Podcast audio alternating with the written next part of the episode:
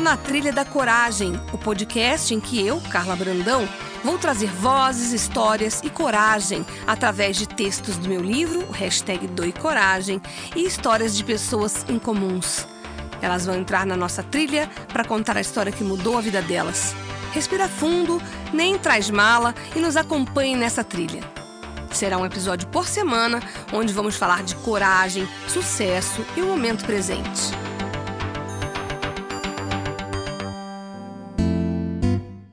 Olá, começando mais um Na Trilha da Coragem, hoje com um, um ariano corajoso que é, além de ser repórter, ator, cantor, apresentador, é meu amigo. estou falando de Beto Marden. Como você vai, Beto Marden? Ei, minha amiga, bem, graças a Deus. Super feliz de estar aqui falando com você. Sempre bom conversar com você. Tenho ótimas lembranças das nossas conversas, é, sempre divertidas, muito aprendizado. Tem algumas bastante emblemáticas que você sabe quais são, importantes na, em momentos diferentes da minha vida. Engraçado, né? E quero muito bem. Eu também, isso que eu acho que é amizade, né? Nem sempre a amizade é aquela pessoa que está do seu lado o tempo todo. É, não, isso não representa amizade, porque quando as pessoas que são realmente amigas se encontram, parece que foi ontem a última vez que se encontraram. É muito bom, né?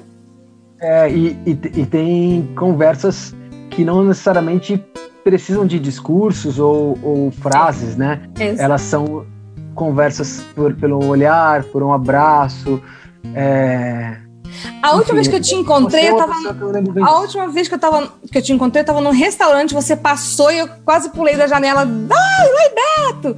E a penúltima foi quando eu fui ver o Chapeleiro Maluco, você, quando você atuou, que eu amei esse espetáculo. Mas vamos começar pelo começo. Conta tá. para quem tá ouvindo a gente quem é o Beto Marden? Como esse Beto Marden é, entrou na carreira artística e arrasou fazendo Zapping Zone no Disney Channel, passou pelo SBT fazendo Astros e Ídolos, é, foi para Record sendo repórter do Domingo Espetacular, Balanço Geral, também foi repórter do, do, do programa de domingo do SBT, do Domingo Legal. Então, conta para Eu vi vários espetáculos seus onde você atuou, cantou. Você é uma caixinha de surpresas. Conta para todo mundo quem é você.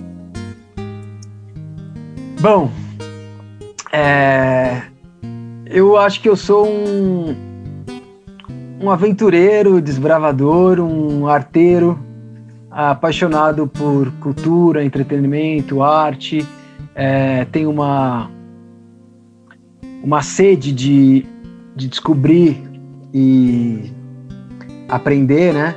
Eu comecei a trabalhar muito cedo com marketing, publicidade em uma agência com 16 anos. Olha.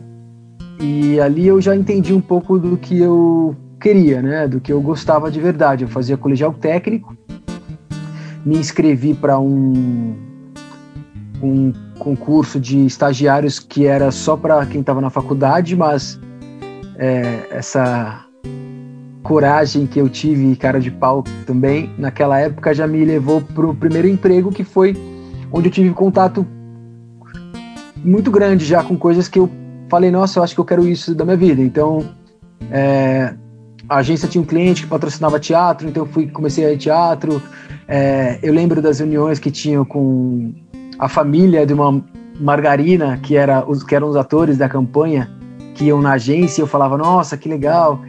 E nessa época também eu já, eu já era meio que ator de publicidade, né? Eu conhecia muita gente do meio, fazia bastante coisa como ator de comercial. Aqui em São Paulo a gente tem esse mercado muito grande, né? Uhum. Mas eu tinha certo que eu não queria viver da arte. Não. Porque eu tinha muito medo. É, nessa idade. Arte hoje, né? Esse medo foi embora, né? Total. Eu tinha talvez uma uma educação, algumas coisas mais é, Conservadoras.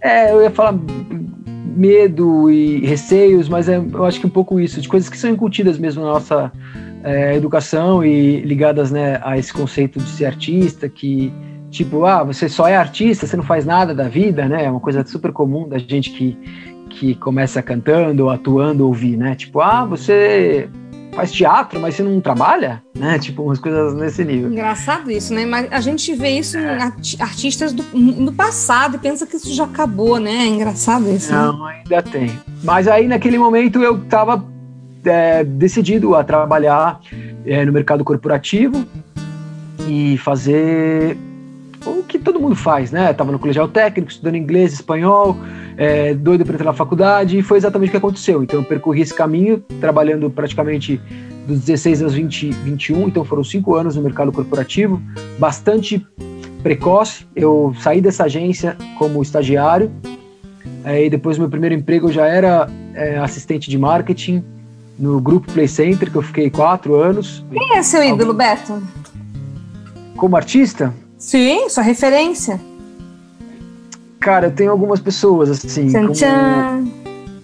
É, eu tenho muita inspiração num ator que, para mim, ele tinha. Ele ainda tem, né? Mas ele mesmo recentemente deu uma entrevista falando que errou muito. Eu fiquei até meio chocado. Ai, meu Deus, conta, desembucha que eu tô aqui curiosa. Mas é um ator que sempre teve muito brilho nos olhos e uma carreira paralela à TV, produzindo circo. Então, além dele ser um ator de TV, ele também é circense, o Marcos Frota. Eu sempre ah. achei esse cara brilhante, porque ele tinha uma pegada empreendedora que eu conseguia já observar com a coisa do circo. Uhum. E era um sonhador e, e executava, né? Sempre, exatamente, sempre levando essa mensagem, né? De, de, de levar o entretenimento e o sonho do circo e tal. Então é uma, digamos que é um cara que eu sempre admirei muito e se você vir, por exemplo, o meu Instagram, ou, mas quem me conhece mais sabe disso, já sabe que eu era fã dele, assim. É, tenho três encontros com ele, todos eu quis tirar foto e tal. Então é engraçado, porque é, a gente tem essa coisa, né, de admirar, e é bom, né, mesmo. Mas eu acho que seria um, um cara que eu, digamos que eu era mais... É, admirava muito no começo da minha carreira, né? Porque eu te inspirou lá no teatro. Começo. É, ligado ao teatro, ligado ao circo. Como é que você foi parar no Zapping Zone? Que acho que ali foi um grande salto para sua carreira, né? Imagino eu. Foi. É, então, dentro dessa admiração pelo próprio Marcos Frota, é porque eu na adolescência, na infância eu fiz circo, na adolescência eu fiz trampolim acrobático, que é cama elástica, e também eu depois migrei para algumas artes circenses, né? Então, é, acrobacias e tudo mais, isso na adolescência. E os principais trabalhos no teatro, incluindo a Bela e a Fera, que foi da Bela e a Fera que eu fui pro Zapping Zone, hum. eu tinha nas minhas performances é, características, né? Porque a maior parte dos, desses personagens que teve audição, que é, uhum. é quando eles buscam o, o ator é, que, que, se encaixa naquele physique, que é como eles chamam, né? O perfil, uhum. exigiam um ator, cantor, bailarino ou acróbata que tivesse facilidade com o corpo. Então, é, eu comecei fazendo teatro muito sempre desenvolvendo esse lado. Então, os primeiros musicais que eu fiz todos, eu tinha performances é, ligadas a, ao meu lado, ao que eu sabia, conhecimentos de, de Por quanto tempo você fez o A Bela e a Fera? Por quanto tempo foi essa temporada? Foi a minha maior, aliás, foi a maior temporada de teatro no Brasil, acho que até Sim, hoje, né? Histórica. Pelo menos, é, a primeira montagem fez mais de 500 apresentações. Eu fiz é, acho que um ano e meio, um ano, um ano e oito meses, assim. Eu saí nos últimos dois meses porque é, houve testes para o Zapping Zone para participar do programa no SBT como repórter de aventura. Uhum. Eu passei e, e, fui morar na Argentina para fazer o Zapping Zone, que realmente foi um grande marco, assim, né? Saí do teatro, que eu era completamente apaixonado, né? Eu, saí do mercado corporativo, das empresas, para ser ator de teatro e cantor, né? Porque eu nunca fiz teatro que não fosse teatro musical. Tenho mais de 10 espetáculos, mas todos cantados, também que canta, né? Atua Inclusive o Mágico de Oz, que eu adoro. É, e o Mágico veio praticamente depois do Zapping Zone. O Zapping Zone eu morei dois anos na Argentina, gravava o programa diário, e decidi voltar para o Brasil porque eu achava que eu precisava fazer a minha carreira aqui, conhecer mais gente, mercado, já estava disposto a investir em televisão. E naquela época meu sonho era entrar na MTV. Aí eu voltei para o Brasil e fiz um teste para MTV, fiz um programa na MTV com o Marcos Mion chamado Um VJ, um ator umas mentiras. Sério? o programa do Mion com dramaturgia. E o que eu acho curioso também, né, é que diante disso que nos primeiros talvez 10 anos de carreira, até chegar ao SBT e até hoje, na verdade, os últimos musicais que eu fiz todos foram sempre através de teste, Carlinha. Então acho que isso é uma coisa muito bacana do, do, do artista reconhecer. Ser reconhecido ele... pelo seu próprio talento, né? É, não, e reconhecer que o teste muitas vezes não é uma, um teste de capacidade. É de se você se encaixa no perfil. Eu, depois de muitos anos, me tornei produtor e descobri isso na, é, vendo que muitos atores que se quiseram é, é, se candidatar para uma vaga de alguma produção minha eram muitas vezes até melhores, excelentes atores é, do que a gente às vezes acabou, acabou contratando entendi. por várias questões. Uhum. Mas isso eu aprendi na prática, porque. É que você tem essa coisa da também. flexibilidade, né? Você também tem essa coisa de, de, de, sacar o que o diretor quer, né? Eu já trabalhei com você, né, é, Beto, no SBT. Eu percebi, percebo isso até hoje. Você é um cara é, flexível. Você é um cara inteligente. Então você sabe exatamente o que precisa para entregar o que é necessário. Aí você está competindo, né? Então, é. acho que isso é um grande mérito teu. E depois eu vi você como produtor também de espetáculos. Imagino que você, estando do outro lado, também pôde entender é, essa relação que você acaba de falar, né? Uma que você. É. O Chapeleiro Maluco você foi produtor, não foi? Sim. Diretor também, né? É, na verdade, a direção foi do Jarbas Homem de Melo, mas é, eu era o, o, diretor de produção, né? Dono da produção. Foi lindo aquele espetáculo, lindo, lindo, lindo. E, e, tem um de música que em homenagem a São Paulo também que você fez que eu amei. Qual que era o nome daquele espetáculo? O Sampando. Sampando é um projeto que eu, te, que, que eu tenho até hoje, né? Amo. Já nasceu em 2014. É, são 30 músicas que o espetáculo musical todas falam de São Paulo. Então, em algum momento mencionam uma rua, um bairro, uma esquina. Olha, eu vou te falar uma coisa, Beto, não quero nem saber porque a gente a, a, esse, esse podcast vai ao ar próximo do aniversário da cidade de São Paulo. Vamos encerrar hoje com você cantando alguma coisa. Pode já ir pensando aí. Eita, nós. Ah, uma palhinha, alguma coisa. A Graça Cunha também que fez, deu uma palhinha para mim, achei legal. Um outro estado que é um jornalista, Eduardo Castro, super assim, estéreo do, da Band, da Rádio Bandeirantes, cantou é, também para aquele podcast. Então, combinado. É. A Graça, inclusive, já participou de duas vezes de shows nossos, porque a gente tem uma música que é Honda, né? Uhum. Que é que fala cenas de sangue no bar da Avenida São João. E é sempre uma mulher quem canta, então é isso é uma hum. coisa do show, do espetáculo que é muito bacana, que a gente sempre Eu adoro a Graça Cunha, muito generosa. E a gente teve as principais cantoras do Brasil cantando no. É, desculpa, é a Graça, totalmente. Puta voz. A gente teve participação da Daisy, é, da Priscila Alcântara. Ah, maravilhosa.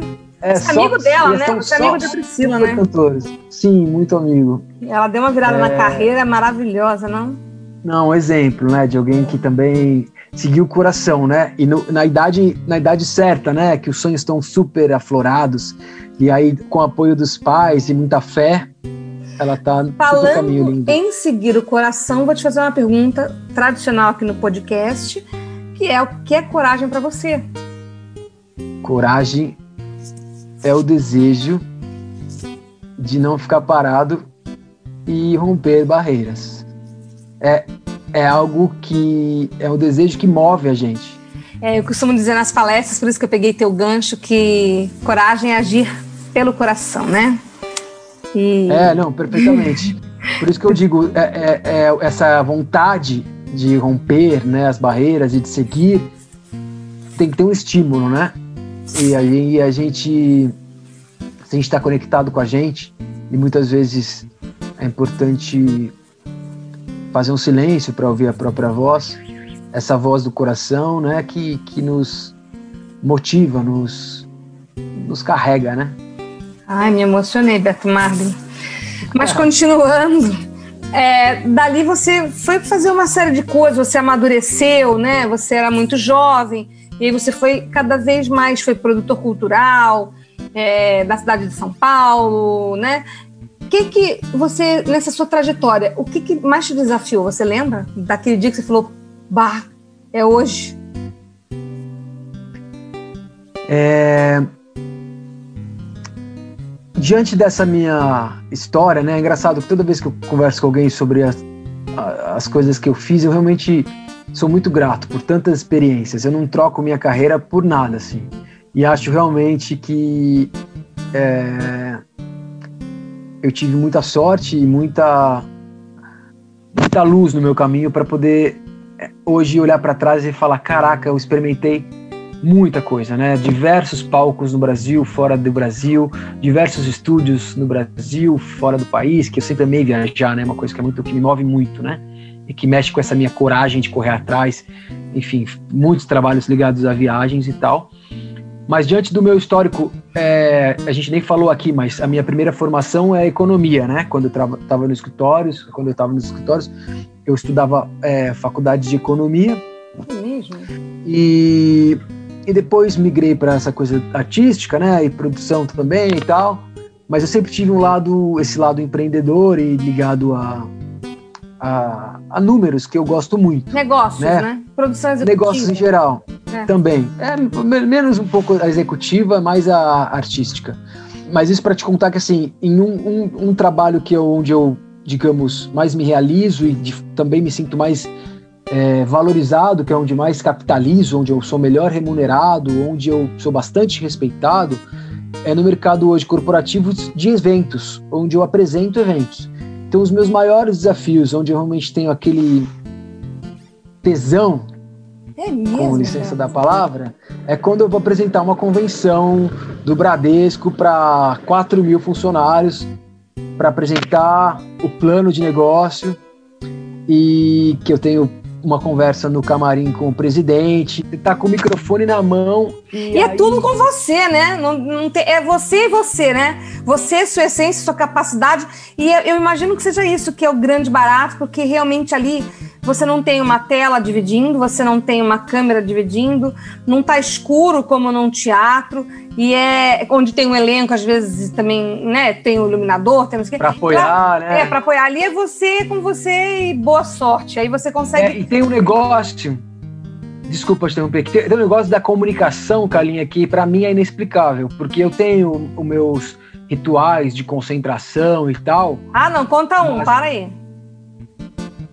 É, eu, eu, acho que é primeiro respiração, que eu faço isso sempre, teatro, TV, tem aquecimento de voz, eu sou muito. Eu tinha língua presa na adolescência, você trabalhou comigo, você via quando antes de eu gravar, por exemplo, TV Animal, eu fico fazendo aquecimento vocal. Eu, eu, acho que a voz tem um poder muito grande. É, você chegou tom... a fazer exercício físico, né? Que você, para você entrar mais, não é? Sim, sempre eu, eu dou meus pulos e é, já... forma. Eu preciso estar cheiroso, eu preciso sentir que eu tô com um bom hálito, eu preciso estar me sentindo seguro. Mas eu, eu acho que tem um negócio na voz, na comunicação, no, no, no timbre, no, na, na eloquência, na dicção, que, que quando eu começo a falar, eu, eu, eu, eu mando uma energia que é assim, presta atenção, ouve isso e, e, eu não sei explicar o que acontece, porque de fato, assim, é, é, as pessoas falam: caraca, você conseguiu fazer os caras que são super difíceis de prestar atenção, ficar uma hora em silêncio. E conta pra mim. animar aqui, a galera. Interrompendo você, como Imagina. que você conseguiu fazer essa coisa da língua presa, se livrar disso? Teve médico? Foi sua determinação? Foi com fonoaudióloga e num prazo super recorde, assim. Eu tinha a língua presa por condicionamento, não era nada de operação, né? Então eu falava ao invés de presa, eu não sabia que perê era uma construção, né, de perê. O pre era perê. Eu criei um pre que saía pre, pre, pre. Então era presa, era era preciso mudar, mudar esse Entendi. R. Entendi. E aí o principal exemplo, o principal exercício que, que a Fono me deu era descobrir que para falar Brasil não era bra, esse bra, esse fonema não existe. Era bará. Então bara bara bra. Bere bere bre. E aí eu fiquei, eu estava trabalhando numa nesse site de leilão, que foi meu último emprego corporativo, e eu viajava acompanhando ações comerciais e merchandise e tal. Eu lembro que eu estava em Brasília, em vários lugares, e ficava o tempo inteiro com os exercícios. Em dois, três meses eu, eu consegui resolver essa questão. E uma coisa, é... Beto, você, além de tudo, depois de tudo, você foi dançar no programa Dance in Brasil de Xuxa. Como foi essa experiência? Eu torcia para você loucamente e eu ficava lá desesperada para você arrasar, porque é uma pressão grande.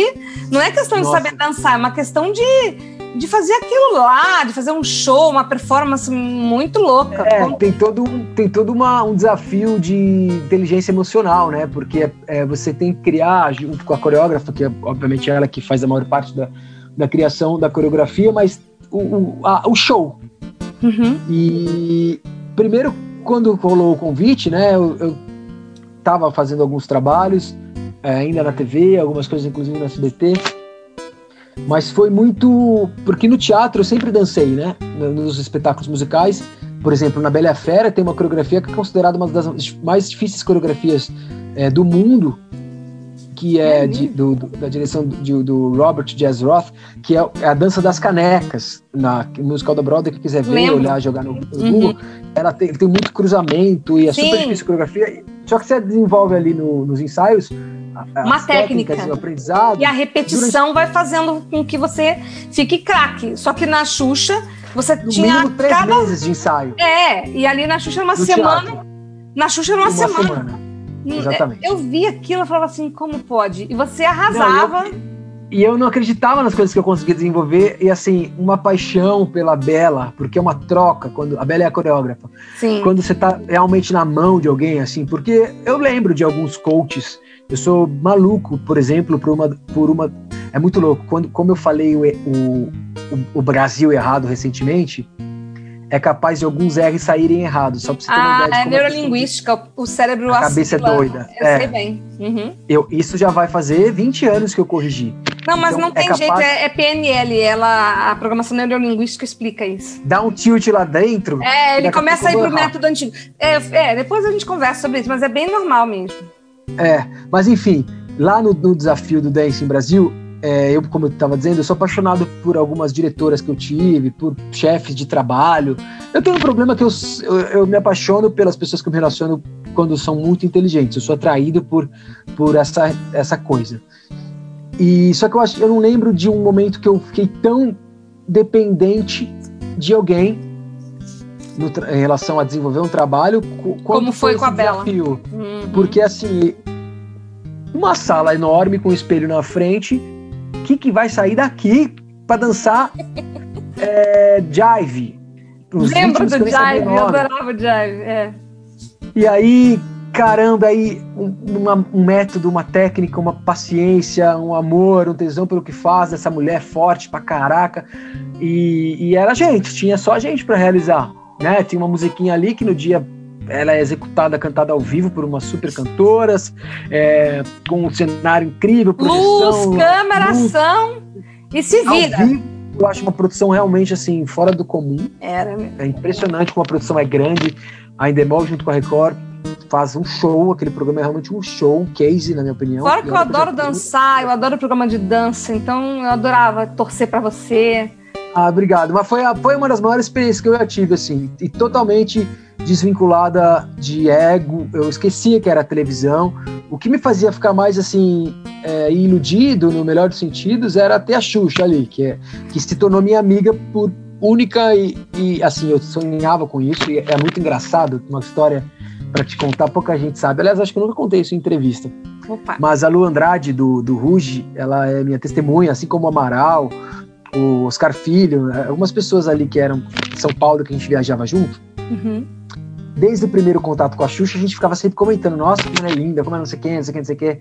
E aí, uma vez ou outra, quando ela estava mais focada no trabalho dela e não dava a atenção que a gente esperava é, de fã, uhum. eu, brincalhão, sempre falava, a Xu não tá bem hoje. A Xu não tá legal. Vou mandar um WhatsApp pra ela. E a galera dava risada. E brincando, querendo dizer que eu era amigo dela, não tinha contato nenhum. Bom, para resumir, o dia que eu saí, no dia seguinte, ela me mandou um WhatsApp. Ela conseguiu meu telefone. Aí você caiu e tudo. me mandou um WhatsApp. Beto, aqui é a Xuxa, tô muito sentida, enfim, vou sentir muito sua falta. E a partir daí, a gente desenvolveu uma amizade muito linda. Eu, eu sou completamente apaixonado por ela.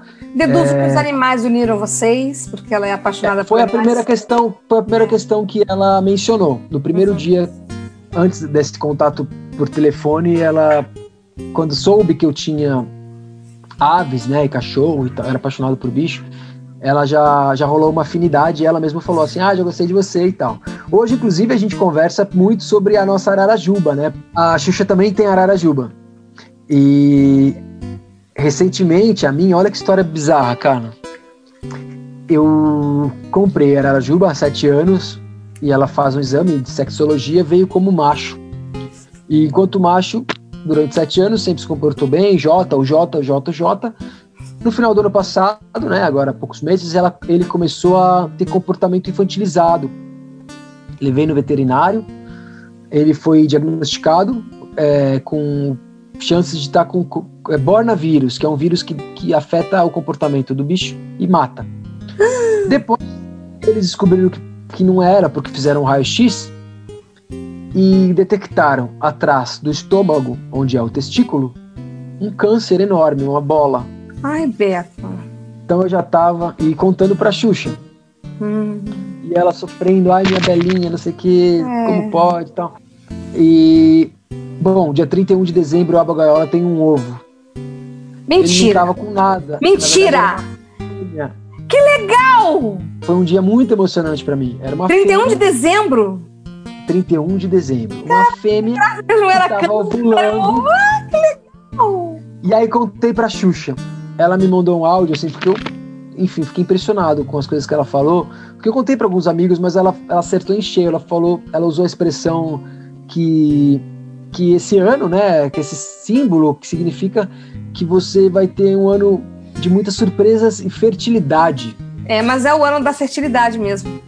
E aí depois eu fui ver que é um ano de fertilidade. É. E eu entrei nesse ano muito diferentão, Carlinha. Acho que, acho que é uma coisa importante da gente falar também, já que estamos falando de coragem. É...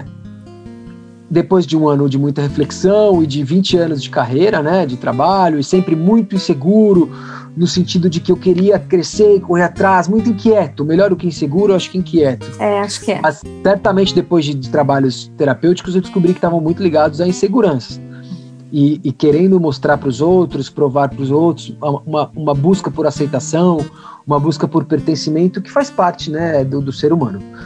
Mas aí eu entrei esse ano disposto a desacelerar. Há, há dois, três anos eu comecei a estudar essencialismo e minimalismo, que é uma busca por viver com menos, né? Com, men com mínimo, né? Com o menos possível. O, o, o que é essencial, o que é importante. Sim. E isso tem sido muito libertador, sabe? E eu tô nesse caminho. Então eu entrei nesse ano é, e, e, e, desses três anos muitas coisas foram acontecendo, né? Desencadeadas e é, e, e, esse minimalismo vai para tudo, para alimentação. Eu deixei de comer carne e, e, tenho sido mais certeiro nas minhas escolhas, em, em, relação à alimentação e que trouxe consequências boas para a saúde, para o corpo físico e mental, né? É, eu, eu, vou também... te dizer que eu percebi olhando para você. Ah, que bom. É. E isso é muito legal, né, Beto? Porque foi uma decisão sua, né? Em suma, Sim. ninguém não quer mudar, como eu sempre falo. Então você decidiu mudar. E aí mudou. Pronto. Deu o primeiro passo. É, e aí é o começo. E foi, foi, foi algo que eu posso até te, te, te arriscaria dizer que foi instintivo. Foi uma, um, um, faro que eu tive que, graças a Deus, era o que eu mais precisava, assim, porque tinha essa, essa ansiedade de conquistar e de ter e de fazer e de mostrar. E aí, quando de repente eu olhei, eu tinha um jogo de, de, de, de xadrez pronto para eu mexer as pecinhas. E, e, eu uso essa expressão mais que nunca ultimamente, até porque eu assisti o Gambito da Rainha, a série amei. Sim. Mas é, acho engraçado porque quando eu falo também de, de mexer as peças do xadrez, vem naturalmente é, na minha cabeça que é um jogo e que não tá ganho. Mas que eu consigo mexer. Antes eu tava só na ansiedade de. de, de, de, de Controlar, de, ficar vendo a próxima jogada, né? É, e, e, e numa ansiedade que, que, que, que vem junto com medo e que aprisiona e que paralisa, né? Exato, e então, é o que as então, pessoas não percebem muito lá fora, né? é muito objeto do que do meu trabalho, né? As pessoas ficam vendo, esperando realmente a aprovação do outro, querendo ver qual é o próximo passo, não vivendo o agora, que é o mais legal, o mais importante, né? E acho que é o que você Nossa, encontrou, viver o agora, olha que delícia. Muito nessa do presente é, e as coisas é que têm acontecido e muitas coisas que, que, que que tem me chamado a atenção, por exemplo, o fato de eu estar tá trabalhando, tem pintado muita coisa legal, propostas e, e, trabalhos concretos, mas deixaram de ser a prioridade como era antes. É, a prioridade tem sido realmente estar mais em, sabe?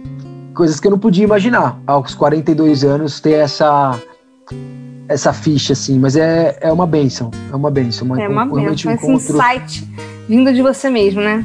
Da sua é. essência, do seu coração. E para finalizar, Beto Marden, eu gostaria muito de ouvir você cantar alguma coisa legal, alguma coisa com a sua. Já, já, já. Não, se você quiser falar mais alguma coisa que eu esqueci de perguntar. Sou eu. Nem doeu, foi ótimo. É, ah, você queria. Pode ser alguma coisa do, do, Sampando? Ah, eu vou amar, eu amo Sampando, de verdade, de verdade, de verdade. Então, uma das canções que eu canto lá, e na verdade tem tudo a ver com esse cenário aqui que você está vendo, mas é, que as pessoas não vão ver, mas eu tô agora num apartamento perdido na cidade. Alguém está tentando acreditar que as coisas vão melhorar ultimamente. E a gente não consegue ficar indiferente